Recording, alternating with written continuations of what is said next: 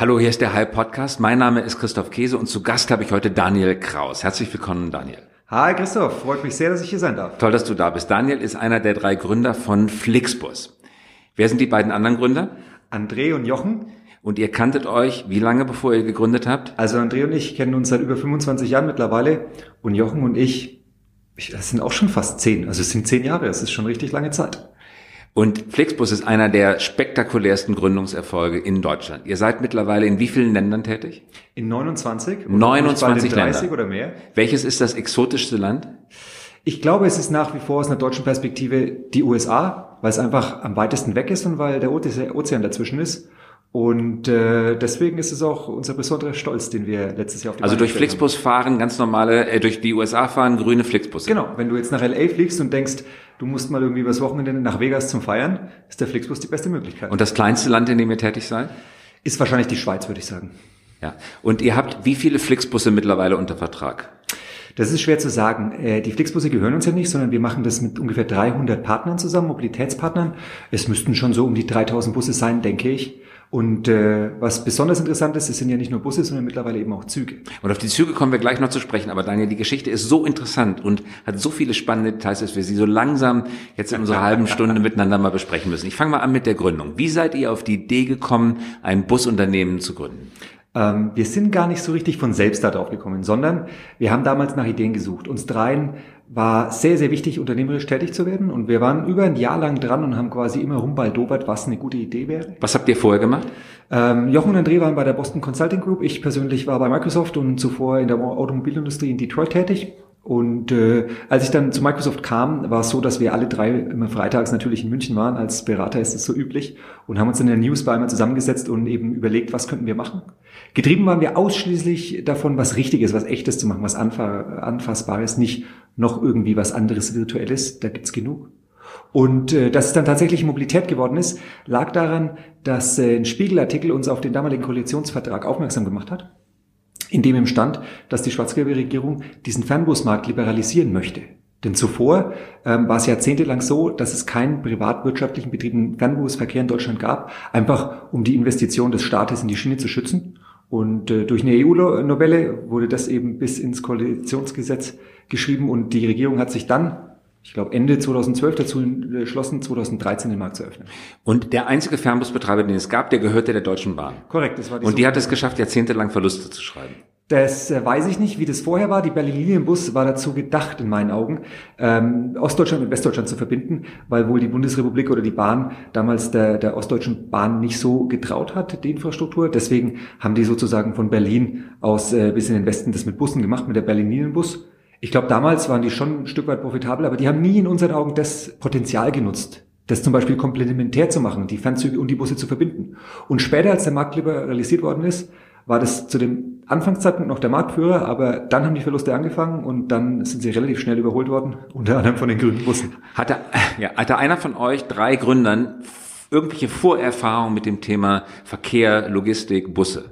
Nicht wirklich. Jochen hat äh, relativ häufig während seiner Studienzeit äh, Skireisen organisiert, aber ähm, das taugt, glaube ich, am allermeisten für die Gründerstory. Eigentlich hatten wir mit Mobilität wenig zu tun. Also ein typischer Fall von Disruptor in einem System hat noch nie in dem Markt gearbeitet, den er disruptiert.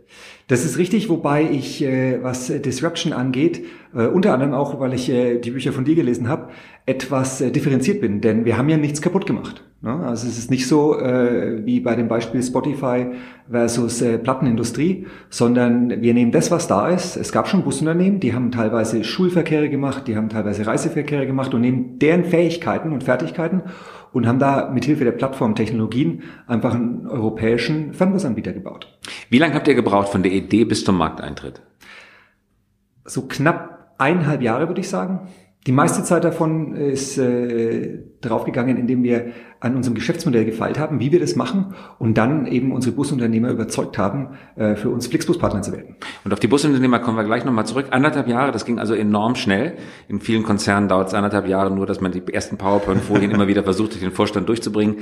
Das habt ihr euch gespart. Ihr habt anderthalb Jahre hart gearbeitet. Ihr hattet äh, Finanzierung von außen.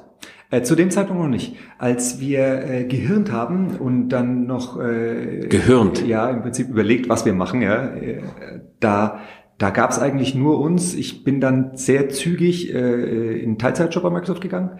Die anderen beiden waren im Leave, die haben promoviert. Das heißt, Zeit war nicht das Thema. Und äh, wenn du wirklich Feuer und Flamme bist, dann buckelst du ja auch die Nächte durch, bekanntlicherweise.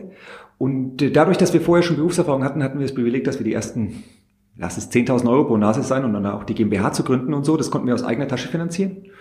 Und äh, da zu dem Zeitpunkt, als wir vorbereitet haben, noch Rechtsunsicherheit geherrscht hat, ähm, war es auch nicht so einfach von außen klassische Eigenkapitalinvestoren für uns zu überzeugen, sondern äh, das erste richtige Geld war äh, mit Hilfe der Sparkasse München ein KfW-Gründungskredit jeder von uns, ich glaube, 80.000 Euro äh, und auch eben persönlich haften. Das haben wir noch lange Zeit zurückbezahlt. Wie alt wart ihr zu dem Zeitpunkt? Boah, äh, das war 2010, ähm, was bin ich denn jetzt, 35, 26, 27 vielleicht? Also vergleichsweise. André und, ich, äh, André und Jung sind etwas älter, muss ich sagen. Ich bin jetzt von mir ausgegangen. Also ja, so 27 im Schnitt. Und dann habt ihr von Anfang an auf Plattform gesetzt. Das heißt, ihr wolltet gar keine Busse kaufen, sondern sie mit Partnern zusammenbringen. War das direkte Idee? Nein. Äh, die direkte Idee war, dass wir äh, diese Gesetzesöffnung, ja, diesen riesen Markt nutzen. Denn ich sage ja häufig, das Team muss optimal sein. Und die Idee, an der kannst du auch über die Zeit noch feilen. Was viel ausschlaggebender ist, die Marktgröße, und da ist, glaube ich, unbeschritten, dass Mobilität als einer der Megatrends riesige Märkte offenbart. Deswegen haben wir uns da drauf gesetzt und wir haben überlegt, was wir machen. Kaufen wir, leasen wir, machen wir irgendwie Nischensegment und sind da besonders gut? Oder, worauf wir uns dann geeinigt haben, machen wir ein Partnermodell, um das Beste aus mehreren Welten, aus wirklich der Erfahrung mehrerer Generationen Busunternehmer zu nutzen und gleichzeitig uns selbst auf die Plattform, auf den Kundenzugang auf Effizienz, auf Automatisierung zu konzentrieren, den E-Commerce-Teil, dass wir ein Produkt bauen, das flächendeckend alle Kunden anspricht. Weil nur so kann man, glaube ich, erfolgreich sein. Denn ein Produkt bei uns heißt so viel wie möglich Städte. Und äh, das haben wir, glaube ich, gezeigt. Wir waren der schnellste Anbieter, der quasi ganz Deutschland, ganz Europa und jetzt also ihr seid gar nicht so stark aus der Plattformökonomie gekommen, habt euch dem ganzen wirtschaftstheoretisch genähert, sondern ihr habt von dem konkreten Markt her gedacht und habt gedacht, wenn wir das schon aufbauen, dann müssen wir möglichst viele Städte anbinden und das überfordert wahrscheinlich unser Eigenkapital als Gründer. Ja, wahrscheinlich würde ich sagen, äh, dass äh, die Tatsache, dass wir als Plattformmodell geendet sind, sich auf dem Weg ergeben hat. Also wir haben nicht gesagt, wir wollen jetzt irgendwie Airbnb oder eine andere klassische Plattform kopieren. Die waren damals auch noch nicht so prominent, wie sie jetzt sind. Und wie du schon sagst, wirtschaftstheoretisch, ähm, ja, Jochen und André haben promoviert ich war nie ein Wirtschaftstheoretiker. Wir wollten einfach nur den großen Markt bestmöglich heben und geil. Aber das ist ganz ehrlich von dir. Du könntest ja hinterher sagen, das war alles theoretisch hergeleitet und sauber deduziert, aber das sagst du gar nicht, sondern du bist ganz ehrlich. Weil es halt Bullshit ist und äh, ja. ich bin kein großer Freund von Bullshit. Und jetzt das Plattformmodell. Immer wenn ich über Netflix spreche, äh, Entschuldigung, über Flixbus, ich habe mich gerade verschworen, immer wenn ich über Flixbus spreche und gibt kaum ein anderes Unternehmen das Publikum, vor dem ich spreche, so interessiert wie Flixbus, da sind die Leute immer bass erstaunt darüber zu erfahren, dass die Busse halt nicht euch gehören, dass sie auch gar nicht lackiert sind, sondern dass es Folien sind, die man abziehen kann und dass ihr eigentlich für den Busunternehmer ein Problem löst, nämlich das Problem, dass er sehr fixe Kosten hat. Er hat Kapitalkosten für den Bus, er hat Abschreibung für den Bus, er hat Personalkosten für den Bus aber er hat ziemlich volatile Umsätze. Mal kommt die Klassenfahrt, mal kommt die Klassenfahrt erst einen Monat später. Und ihr nehmt ihm sozusagen die Volatilität der Umsätze ein Stück weit ab und normalisiert sein Einkommen, indem Correct. ihr ihn bucht. Das Fernliniengeschäft ist ein planbares Geschäft und äh, das reduziert nicht nur die Vol Volatilität, wie du korrekt äh, gesagt hast, sondern es ist auch ein zusätzlicher, eine zusätzliche Erlösquelle. Weil vorher gab es das nicht. Da konnten die eben nur Klassenfahrten machen oder maximal ÖPNV-Ausschreibungsgeschäft. Aber das war alles äh, gedeckelt, weil es eben nichts Zusätzliches gab. Und nicht nur, dass wir eben was Zusätzliches geschaffen haben, sondern es ist auch planbar. Und wie genau funktioniert das Modell? Also wie arbeitet ihr mit den lokalen Busunternehmern zusammen? Man muss dazu sagen, ein Bus 60 Sitze kostet ungefähr eine halbe Million Euro. Genau, also äh, 60 Sitze, da hast du die goldene Mitte getroffen. Ein normaler Bus, der hat so 50 Plätze und der ist ein bisschen günstiger. Kannst du auch schon um 300.000 Euro bekommen. Die Doppeldecker, die wirklich äh, relevant für uns sind, weil sie eine hohe Kapazität haben. Die haben um die 80 Sitze und da bist du dann bei einer halben Million vielleicht auch ein bisschen drüber.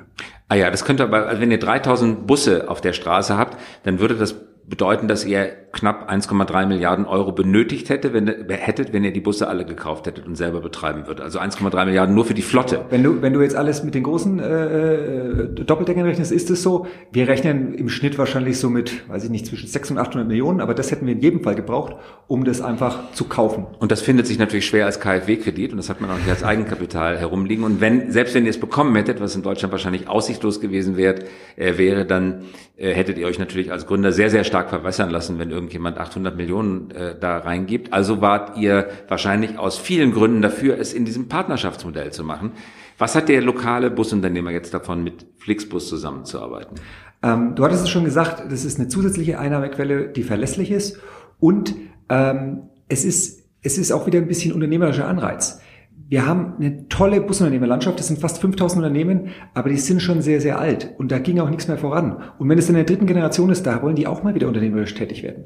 Und das haben wir quasi in dem Partnermodell abgebildet, indem wir abhängig von der Auslastung uns die Umsätze teilen und äh, jeder, sowohl natürlich die Plattform, also Flixbus, als auch jeder einzelne Partnerunternehmer eine Incentivierung hat, besser zu sein, freundliche Busfahrer zu haben, irgendwie immer pünktlich zu sein, um so viel wie möglich begeisterte Kunden zu generieren und damit einen Höhenumsatz. Also jemand fährt die Strecke Berlin-Erfurt und bekommt dafür eine Grundauslastungsgebühr. Es gibt so eine Grundabsicherung, das ist richtig. Ähm, einfach, weil, stell dir vor, wir kommen mit einer neuen Linie an den Start, die ist vielleicht noch nicht ausreichend bekannt, da muss man trotzdem absichern, dass, äh, dass das auch am Anfang ausreichend Spaß macht. Und er kriegt eine Gewinnbeteiligung abhängig von dem Erfolg der jeweiligen Fahrt oder der jeweiligen Strecke. Nee, das ist äh, im Prinzip äh, gemittelt, ja, sonst äh, wird es rechnungsseitig sehr, äh, sehr aufwendig. Du kannst sagen, so knapp 70, 30, wobei der große Teil immer beim Busunternehmen. Wenn hinten groß am Bus in grün draufsteht, Fahrpreis Berlin-Erfurt 19 Euro, wie viele Tickets in dem Bus gibt's wirklich für 19 Euro und nur eins oder? Nee, also es gibt, was ist der Durchschnittspreis? Ja, es gibt normalerweise mehr und ähm, das kommt immer darauf an. Wir sind ja relativ stark softwareseitig auch unterwegs und versuchen es immer weiter zu automatisieren, also auch mit äh, Themen rund um maschinelles Lernen, weil es ist abhängig von der Vorbuchungszeit, es ist abhängig von der Auslastung. Also es kann tatsächlich mal nur ein 19-Euro-Ticket sein, das kann aber auch irgendwie mal fünf bis zehn sein. Das äh, kommt tatsächlich darauf an. Das heißt, ich kann es gar nicht mehr sagen. Ich könnte Durchschnitt Nee, es ist wirklich schwer zu sagen, weil, weil wir da sehr viel äh, die Maschine automatisch steuern lassen, um äh, das bestmöglich auf den Kunden und auf die Auslastung hinzusteuern. Jetzt habt ihr beim Aufbau des Netzes, sehr anspruchsvoll, als junges Unternehmen gleich ein deutschlandweites Netz anbieten zu wollen, beim Aufbau des Netzes äh, die Gravitationstheorie angewandt und damit die Lücken im Angebot der Deutschen Bahn entdeckt. Das musst du uns bitte nochmal erklären. Was habt ihr da genau getan? Also ganz zu Beginn hatten wir quasi keine Ahnung von Mobilität. Ähm, wir wussten so grob, was wichtig ist, aber es war nicht so, dass wir Profis äh, gewesen sind. Und deswegen haben wir zu Beginn erstmal geguckt, wo ist ein Angebot? Ja, was macht denn die Mitfahrgelegenheit zum Beispiel damals? Und wir sind davon ausgegangen, wo viele Fahrten eingestellt sind, da wird es auch irgendwie eine hohe Nachfrage geben. Das war so ein bisschen unser erster Draft, den wir uns als erstes Netz gebaut haben, noch schön an der Wand gemalt. Und wenn du dann äh, damit spielst und dann guckst, wie du es weiterentwickelst, stellst du fest, dass tatsächlich ähm, relativ deutlich sehr große Städte, die sehr nah beieinander sind, ein wahnsinnig hohes Verkehrsaufkommen tragen. Kannst du sagen, ist offensichtlich, ist so, führt dazu, dass wir zum Beispiel Hamburg, Berlin im Halbstundentakt fahren. Und wenn du da in Ruhe da drauf guckst oder vielleicht auch Leute hast, äh, wie Torben oder jetzt aktuell unseren äh, Leiter der Netzanalyse, den Christopher, dann ist es so, dass die einen Schritt zurücktreten und sagen, boah, das ist ja Physik.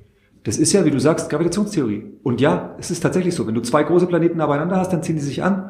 Und genauso ist es mit Städten auch. Und äh, das ist wichtig zu wissen, weil es gibt ja nicht überall irgendwas, wo ich den Wettbewerb scrapen, crawlen kann, wo ich mich mit äh, freien Daten versorgen kann. Sondern wenn ich jetzt in ein ganz wildes neues Land gehe, und für uns waren äh, die USA ein Stück weit schon wilder Westen, dann brauche ich einen sehr, sehr guten Educated Guess, weil der erste Schuss muss sitzen, sonst verbrenne ich einfach wahnsinnig viel Geld in kurzer Zeit und das darf ich mir nicht leisten. Und diese theoretische Nachfrage nach Gravitationslehre habt ihr über die tatsächlichen Angebote der deutschen Bahnanbieter, ist ja nicht, nicht nur die Deutsche Bahn, sondern auch viele genau. private Anbieter, oben drüber gelegt und habt ihr gesehen, aha, da gibt's ja richtige weiße Flecken auf der Karte, da wird genau. Nachfrage genau. nicht bedient. Wenn es nicht die Nachfrage ist, nach der das Bahnnetz gezeichnet ist, wonach ist sie denn ist das Netz denn gezeichnet? Na, man muss äh, der Deutschen Bahn zugute halten, dass es ein Staatsunternehmen ist. Und das, äh, da gibt's immer wieder Diskussionen um Grundvorsorge. Jetzt nehmen wir mal äh, die aktuelle Strecke München-Berlin. Soweit ich gehört habe, gab es da schon auch Diskussionen, wie man sie noch hätte schneller machen können. Aber durch unseren Föderalismus ist es so, dass da durchaus verschiedene Interessen übereinander äh, gelegt werden. Und dann halten wir vielleicht wo, wo die Thüringen, Nachfrage Erfurt. 60 Kilometer hast, hast, hast, du jetzt gesagt? Ja, genau. Du darfst ähm, nichts gegen Erfurt sagen, nee, weil du hast Kunden in Erfurt. Was, ich würde nie was Du darfst überhaupt Erfurt nichts sagen. gegen alle ja, nein, deutschen Städte sind schön. Ja, nur das führt dazu, dass eine Entscheidung getroffen wird, die eben nicht der Grundlogik des Marktes oder der Physik, sprich der Nachfrage, nachempfunden sind, sondern einfach der Politik. Ah ja, gibt es denn Strecken, die man, ich habe das mal gemacht in Vorbereitung unserer Gespräch, ich habe einfach mal geschaut, wie lange brauche ich mit der Bahn von einer kleinen Stadt zur nächsten kleinen Stadt. Stimmt, ich muss zwei bis dreimal umsteigen, aber zwischendurch ist auch nochmal eine Hochgeschwindigkeitsstrecke und dann bin ich am Ende doch auch nicht viel langsamer als mit Flixbus unterwegs. Schlagt ihr die Bahn nach Geschwindigkeit oder nur nach Preis? Äh, ist eine Mischung. Also grundsätzlich sind wir immer günstiger, weil die Produktionskosten günstiger sind mit dem Bus. Und äh, selbst mit der Bahn sind wir günstiger, weil wir, glaube ich, cleverer produzieren können. Aber es geht nicht nur ums, um den Preis, sondern es geht auch um das Angebot. Und das Angebot bedeutet, wir binden mehr Städte an, die vielleicht gar keinen Bahnanschluss mehr haben. Das heißt, es ist überhaupt die Möglichkeit da. Und wir sind teilweise bequemer. Das heißt, selbst wenn es die gleiche Zeit dauert, musst du eben nicht umsteigen, wie du es gesagt hast. Aber es gibt durchaus Relationen, wo die Bahn einfach schneller ist und dann vielleicht signifikant, signifikant teurer. Und das ist die Entscheidung des jeweiligen, ob er gerade mehr Zeit oder mehr Geld. Aber wie könnt ihr preiswerter sein als die Bahn? In einen ICE passen, glaube ich, 1200 Leute ungefähr rein.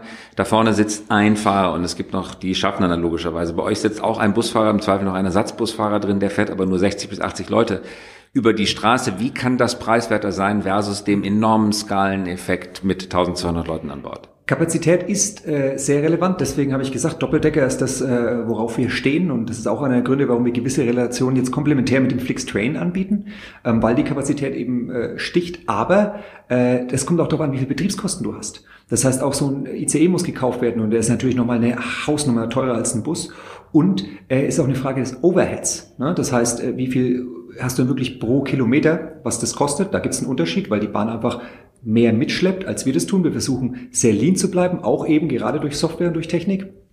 Und last but not least ist es schlichtweg eine Frage der Planung. Das heißt, äh, wo ist das Angebot und wo ist die Nachfrage und wie passt das zusammen? Und wenn du an der Nachfrage vorbei entwickelst, dann wird automatisch das, was du anbietest, teurer. Auf der Strecke, die ihr mit dem Flixtrain bedient, Hamburg-Köln, glaube ich, Zum Beispiel? da bietet ihr einen exorbitant niedrigen Preis an ich, ich habe ich hab, äh, es mal ausgerechnet, ich glaube, es war etwa ein Fünftel dessen, was die Bahn angeboten hat. hat. Ihr fahrt aber auf derselben Trasse, ihr zahlt dieselben Trassengebühren wie die Bahn. Wie schafft ihr das, ein Fünftel des Preises zu erreichen? Also zum einen ist es so, dass, äh, wie gesagt, wir haben weniger Overhead, da bin ich sehr fest davon überzeugt. Und zum anderen sind die Trassenpreise gestaffelt. Das heißt, wir zahlen das Gleiche, aber wir würden nur dasselbe zahlen, wenn wir auch mit der gleichen Geschwindigkeit und dem gleichen Fahrzeugmaterial fahren. Dadurch, dass wir auch die lange Distanz mit dem Zug anbieten, aber im Schnitt langsamer fahren als die Bahn, haben wir weniger Abnutzung und zahlen auch weniger. Und das bedeutet, die Produktion ist günstiger und das kannst du auf den Kunden umlegen. Also ihr fahrt langsamer als der ICE? Ja, genau. Der ICE fährt ja je nachdem zwischen 250 und 300 kmh mit Sondergenehmigung, was sehr schade ist. Ähm, und wir fahren im Normalfall wenn wir können, bis zu 200 GmbH. Also ihr, ihr zuckelt durch die Gegend durch ein Fünftel des, für ein Fünftel des Preises, seid aber die, genau den gleichen eingefrorenen Weichen ausgesetzt und sonstigen betrieblichen Störungen, die die Bahn und das Netz natürlich so gerne produzieren. Warum steigen Leute dann auf euer Angebot um? Ich würde sagen, 200 kmh sind nicht zuckeln, ähm, aber es ist halt eben, wie du sagst, so, dass äh, wir signifikant günstiger sind. Und dadurch, dass wir abhängig von der Nachfrage die Halte versuchen zu bauen, ist es so, dass wir dann brutto end-to-end, -end, also Köln nach Hamburg, gar nicht so signifikant langsamer sind, weil wir halt im Zweifel weniger halten. Mhm. Interessant.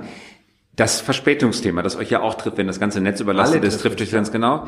Ihr bietet die bessere Information an. Das heißt, man kriegt nicht die Bahnsteiganzeige fünf Minuten später, plötzlich sind zehn Minuten später und ehe man sich versehen hat, steht man vier Stunden auf dem kalten Bahnsteig, weil die Informationspolitik nicht stimmte, sondern ihr bietet tatsächlich ein GPS-Signal aus dem Zug an. Man kann genau gucken, ähnlich wie bei MyTaxi oder bei Uber, wo der Zug gerade ist. Ja, genau. Kein Hexenwerk. Heute Heutzutage nicht Commodity. Mehr. Warum kann die Bahn das nicht anbieten? Ähm, also zum einen ist es so, dass äh, das im Zugverkehr nochmal aufwendiger ist, weil alle Veränderungen und selbst so ein GPS-Signal muss sauber mit dem Eisenbahnbundesamt abgestimmt werden. Zum einen. Und zum anderen ist ein GPS-Signal aus dem Zug. Alles, was man im Zug verändert im Prinzip. Aber das, ihr könnt doch dem, dem Fahrer, muss. dem äh, Schaffner ein Handy, Handy an die Hand geben. Das ist aber eine Lösung, die ist, glaube ich, so Startup-mäßig unterwegs. Da kommst du jetzt drauf aus deinem Mindset heraus. Das ist nichts, was so flächig ausgerollt äh, werden kann, wie es die Bahn müsste. Das heißt, ein Stück weit gibt es da Regulatorik, da sind wir alle, sitzen wir alle im gleichen Boot oder im gleichen Zug. Und es gibt natürlich Lösungen, die sind für dich und für mich normal. Da kommt ein Staatskonzern nicht drauf, weil die vielleicht zu hemdsärmlich wirken. Das ist gar nicht bös gemeint. Und dann dauert es länger. Es hat auch viel länger gedauert, äh, die Züge mit Internet auszustatten, als wir es mit den Bussen gemacht haben. Und als wir mit dem Flixtrain an die Stadt gegangen sind, hatten die auch schon gleich alle Internet. Ne? Das ist eine Frage War der das schwierig? Was heißt schwierig? Ich glaube, das Anspruchsvolle heutzutage, das gilt für alle Spieler, ist äh, unser Netz. Ja, weil wenn wir durch ein Funkloch fahren, fahren alle durch ein Funkloch. Die Ausstattung selbst ist nicht schwierig. Hätte die Bahn also auch schon vor Jahr und Tag mal flächendeckend machen können? Meiner Meinung nach ja. Wie schafft es der TGW in Frankreich oder der Hochgeschwindigkeitszug in Spanien mit 350, glaube ich, durch die Gegend zu fahren, ein stabiles Netz an Bord zu haben und Deutschland kriegt das nicht hin? Ich glaube, ähm, das kommt auf die Technologie drauf an. Man kann wahrscheinlich über die Abnehmer sowas zur Verfügung stellen. Man kann es aber auch, wie wir das machen, über das klassische Netz zur Verfügung stellen. Und äh, da kann die Bahn nichts dafür und da können wir nichts dafür. Das Netz bei uns, ja, das sieht man jetzt in der 5G-Debatte, das ist einfach nicht so gut. Ich weiß nicht, wie viel du rumkommst, aber ich war schon in Ländern, die würden wir als Entwicklungsländer bezeichnen. Da habe ich deutlich besseres Netz und eigentlich immer 4G, wohingegen ich auf der Bahnstrecke oder selbst auf der Autobahn sehr, sehr häufig nur 3G habe oder selbst Edge. Oder gar nichts. Oder gar nichts. Äh, Daniel, die Hörer können dich jetzt nicht sehen und die Hörerin. Vor mir steht ein äh, junger, äh, gut aussehender Mann mit, äh, mit Bart, also ein richtiger mit, mit einem äh, kragenlosen Hemd und hochgekrempelten Armen äh, und Armbändern, der äh, wirklich aussieht wie ein äh, Mitte-Hipster, der aber trotzdem ein großes Unternehmen aufgebaut hat und auch führt.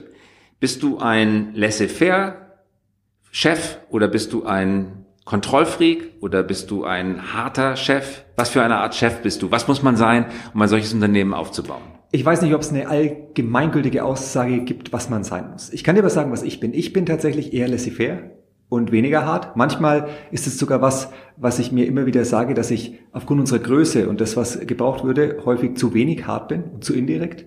Ähm, ich bin aber kein Control-Freak und auch kein Top-Down-Typ. Das bin ich überhaupt nicht, weil ich glaube, ich bin sehr reflektiert und weiß, was ich kann und was ich nicht kann. Und äh, das führt dazu, dass ich immer für die Herausforderungen, für die Rollen, die ich suche, versuche, Leute zu finden, die deutlich besser sind als ich. Und wenn ich das tue und dann zum Control-Freak werde, ich meine, das ist ja nicht logisch, ne? das ist einfach dämlich. Und von daher würde ich sagen, ich bin eher laissez-faire und versuche sehr, sehr gute Leute um mich herumzuschauen. Das ist aber nur die eine Seite der Medaille. Man darf nicht vergessen, dass wir zu dritt sind, mittlerweile in der Geschäftsführung, dank Arndt und zum CFO zu viert. Und wir ergänzen uns einfach wahnsinnig gut und sind komplementär. Und deswegen, glaube ich, hat jeder so ein bisschen eigenen Stil, der zusammen anscheinend sehr erfolgreich zu sein scheint. Ja, wenn, wenn man sagt, ich versuche jemanden zu finden, der besser ist als ich, das versuchen ja viele nach dem Motto A-Class People hire, A-Class People, B-Class People hire, äh, C-Class People. Aber wie erkennt man eigentlich denjenigen, der besser ist als man selber, indem man nicht mehr versteht, was er sagt oder nee. in, indem man äh, einfach mit offenem Mund vor dem Charisma erstarrt oder woran, woran erkennt man den? Charisma kann manchmal schädlich sein, weil das durchaus auch überdecken kann. Ähm, das ist eine schwierige Frage. Wenn ich es dir genau präzise antworten könnte, dann hätte ich nicht äh, auch immer noch Organisations- und, und, und People-Herausforderungen. Die hat jeder, glaube ich, in einem wachsenden Unternehmen. Bisher habe ich es nur geschafft, das über die Zeit zu erkennen. Ich habe ein gutes Gefühl aufgrund meiner Erfahrung und dann sammelst du ein bisschen Menschenkenntnis, wenn wir Leute einstellen.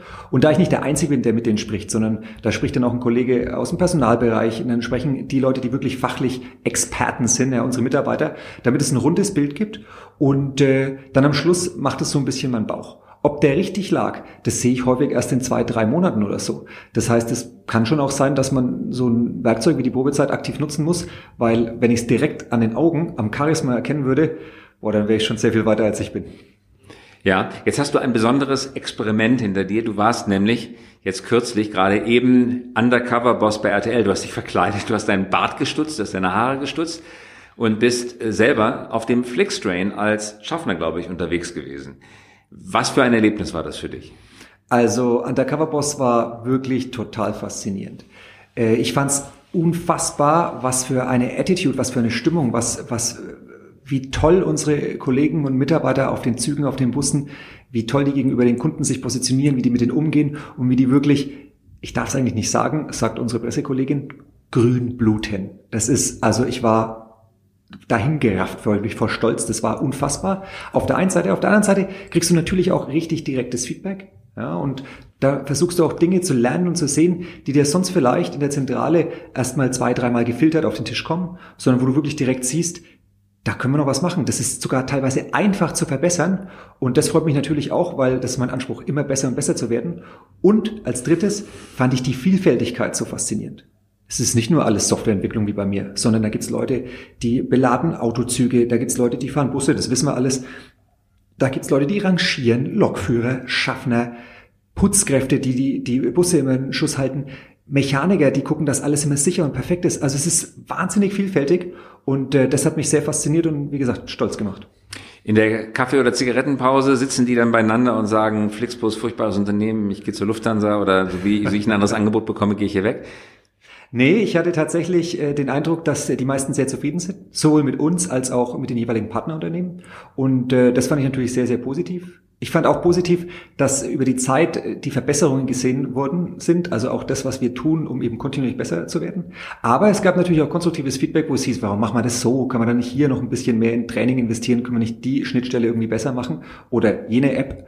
Und das ist auch fair und dann nehme ich das halt mit und versuche das eben in die Wege zu leiten. Und sind das Angestellte der Partnerunternehmen oder Angestellte von Flixbus? Teilweise. Also wir haben sehr viele Dinge getan äh, in der Zeit, in der ich Undercover-Boss war. Da waren sowohl äh, Kollegen vom Partnerunternehmen dabei, als auch direkte Angestellte von Flix.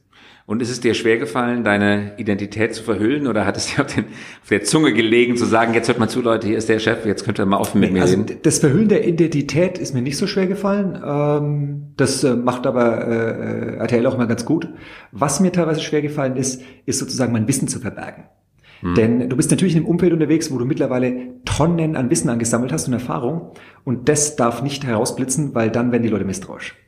Hm.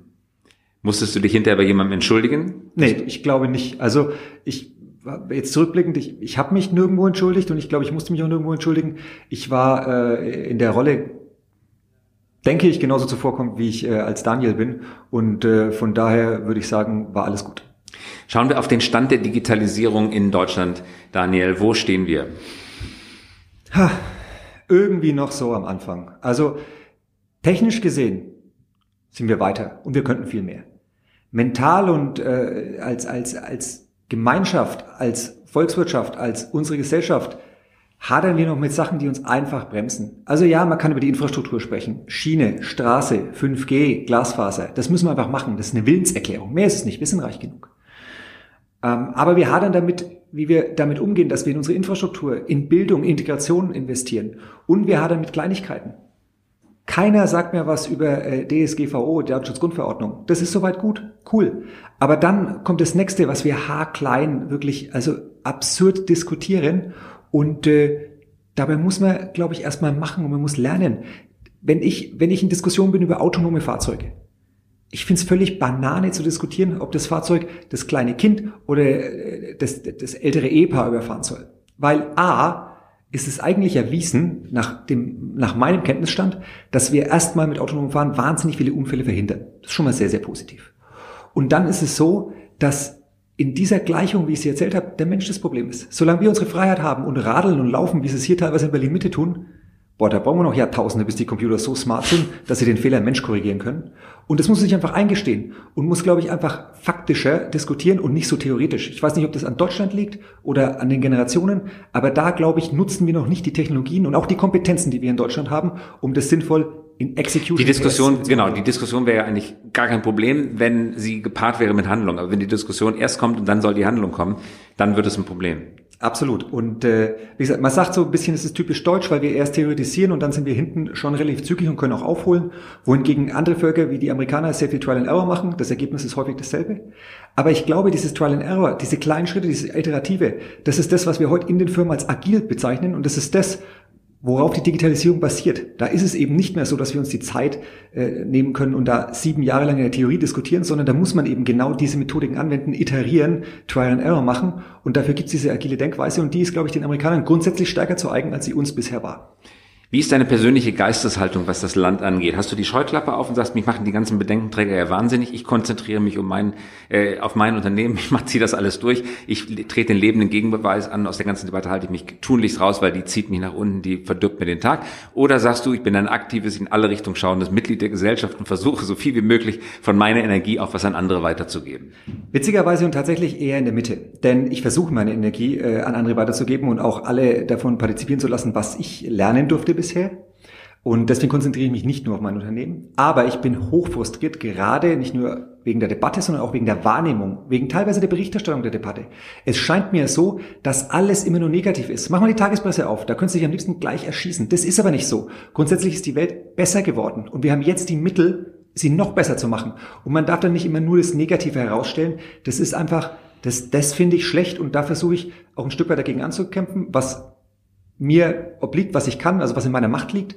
Und das tue ich auch außerhalb des Unternehmens. Aber natürlich ist der Hauptfokus, unser Unternehmen weiterzuentwickeln, erfolgreicher zu machen und noch mehr Kunden mit grüner und nachhaltiger Mobilität. Und aus dem Grunde, den du gerade geschildert hast, sind solche Bücher Überraschungserfolge wie Factfulness, die plötzlich unter Beweis stellen, die Welt ist viel besser, als wir das gedacht haben. Trotzdem hast du schon mal mit dem Gedanken gespielt, das Unternehmen, wenn ihr schon in 29 Ländern tätig seid, dann ist das ja ganz einfach. Ihr verlegt einfach den Hauptsitz und ihr seid dann plötzlich in Boston. Drüber nachgedacht? Ehrlicherweise nee. Auswandern? Nee. Das wäre also eine andere RTL-Serie, ja, wo du auftreten könntest. ja, das habe ich schon mal gehört. Ich habe ja, äh, ich habe ja das Privileg gehabt, schon mal knapp zwei Jahre in Detroit leben zu dürfen und ich habe auch in China studiert und war da, glaube ich, weiß ich nicht, so sieben Monate. Alles fasziniert, ich reise wahnsinnig gern, aber ich habe gerade nicht das Bedürfnis auszuwandern. Wir haben sehr viel zu tun und wenn alle einfach weglaufen und auswandern, dann kriegen wir es nicht gebacken. Also bleibe ich lieber hier und pack mit an, dass unser Land weiterhin so geil bleibt, wie es bisher ist. Das muss man einfach so sagen. Ich fühle mich hier pudelwohl und äh, das bedeutet aber auch, dass ich die unternehmerische Verantwortung hier platzieren muss und dann bleiben wir auch mit unserem Unternehmen hier und gehen nicht irgendwo einfach hin und laufen weg. Und innerhalb Deutschlands, warum seid ihr in Berlin und nicht in München? Wir sind in München und in Berlin. Also die Holding ist mittlerweile in München. Das heißt auch die ganzen, ich sag Headquarter-Funktionen, Legal, Finance etc., äh, Marketing ist äh, in München. Das Deutschlandgeschäft sitzt in Berlin. Da sitzt ein Großteil der Technologie, Operations und Betrieb, aber auch die Angebotsplanung. Also die Kollegen mit der Gravitation, die sitzen hier in Berlin. Und warum wir in München und in Berlin sind, ist einfach, weil wir damals mein Fernbus und Flixbus zusammengebaut haben und damit äh, einen deutschen Mobilitätschampion gebastelt haben. Jetzt neigen Gründer ja zu, die erfolgreich sind, auch entweder Angel oder Seriengründer zu werden oder beides auf einmal. Es gibt Gründer wie Nikita Farnholz, beispielsweise der Delivery Hero an der Börse, in der Spitze, glaube ich, 9,5 Milliarden Euro wert, äh, die dann auch plötzlich unternehmerischen Ehrgeiz in neue Richtungen entdecken, äh, dann äh, Booker Tiger aufbauen, da dann ausscheiden und wieder was Neues machen. Was ist, was werden wir von dir als nächstes hören? Also ähm, ich bleibe erstmal dabei. Und zwar heißt erstmal so lang, solange ich den Eindruck habe, noch Wert stiften zu können und äh, ich sehe noch sehr, sehr viele Herausforderungen, wir können noch wahnsinnig viel besser werden. Oder so lang, bis äh, irgendjemand sagt, äh, den Typen brauchen wir nicht mehr, aber ich bin fest davon überzeugt, dass ich das äh, verhindern kann und äh, weiterhin einen großen Wertbeitrag leisten. Das heißt, ich habe aktuell keine Pläne, ich wüsste auch gar nicht, was ich mir Besseres vorstellen kann. Das heißt ja aber nicht, dass äh, Jochen, André und ich nicht auch nebenbei mal andere junge Startups unterstützen können und da als Seed-Investoren oder Angels unterwegs sind. Das haben wir auch teilweise schon gemacht. Aber unser Hauptfokus bleibt bei Flix, weil es gibt noch ganze, ganze Menge voll zu tun. Allerletzte Frage es ist immer Stunde Null irgendwo. Die Stunde Null hast du vorhin beschrieben mit dem Spiegelartikel. Übrigens ein sehr lohnendes Abo. Also dein Spiegelabo hat sich, hat sich ausgezahlt. Äh, dieser Artikel, den ihr gelesen habt, der Busmarkt wird liberalisiert. Das war die Stunde Null. Da hat irgendwas Neues begonnen. Wo ist, wofür ist jetzt gerade Stunde Null? Was, was kommt? Das nächste große Ding sagt sich mal so leicht dahinter. Was kommt als, als der nächste große Markt, die nächste große Chance? Anders ausgedrückt, wenn du heute noch einmal neu anfangen würdest, womit würdest du anfangen? Tatsächlich würde ich äh, damit anfangen, die bestehenden Technologien sinnvoll zu kombinieren. Wir spielen in den USA gerade mit virtueller Realität um und äh, ich glaube beispielsweise, es reicht auch teilautonom. Es muss nicht alles Level 5 sein. Wenn ich das sinnvoll mit so Dingen wie virtueller äh, Reality kombiniere, dann kriege ich so geile Effizienzsteigerungen, so geile Geschäftsmodelle hin, wo Leute sozusagen wie ferngesteuert andere Dinge, beispielsweise Busse, ähm, sinnvoll steuern, dass das also einen wahnsinnigen Mehrwert äh, bietet. Und äh, da glaube ich, gibt es eine Menge Geschäftsmodelle und sowas würde ich machen wenn ich jetzt nochmal gründen. Das bedeutet also, der äh, eine Busfahrer bringt den Bus aus der Innenstadt von Minnesota bis an die Stadtgrenze und da übernimmt dann jemand per Fernsteuerung, wenn das regulatorisch erlaubt wäre, mit Virtual Reality Brille so lange bis die Autobahnausfahrt kommt und dann übernimmt jemand anders als lokaler Lotse und fährt den Bus in die Innenstadt. Korrekt. Oder ein Level weiter, dass der lokale Lotse virtuell ist und auf der Autobahn schon autonom gefahren werden kann, weil da am wenigsten Störfaktoren sind. Faszinierend. Ich danke dir ganz herzlich fürs Kommen. Vielen Dank. Das war ganz toll, dass du hier warst. Und das war der Hi Podcast. Daniel Kraus zu Gast von Flixbus. Danke fürs Kommen und wir hören uns wieder in der kommenden Woche. Danke dir, Christoph. Ciao.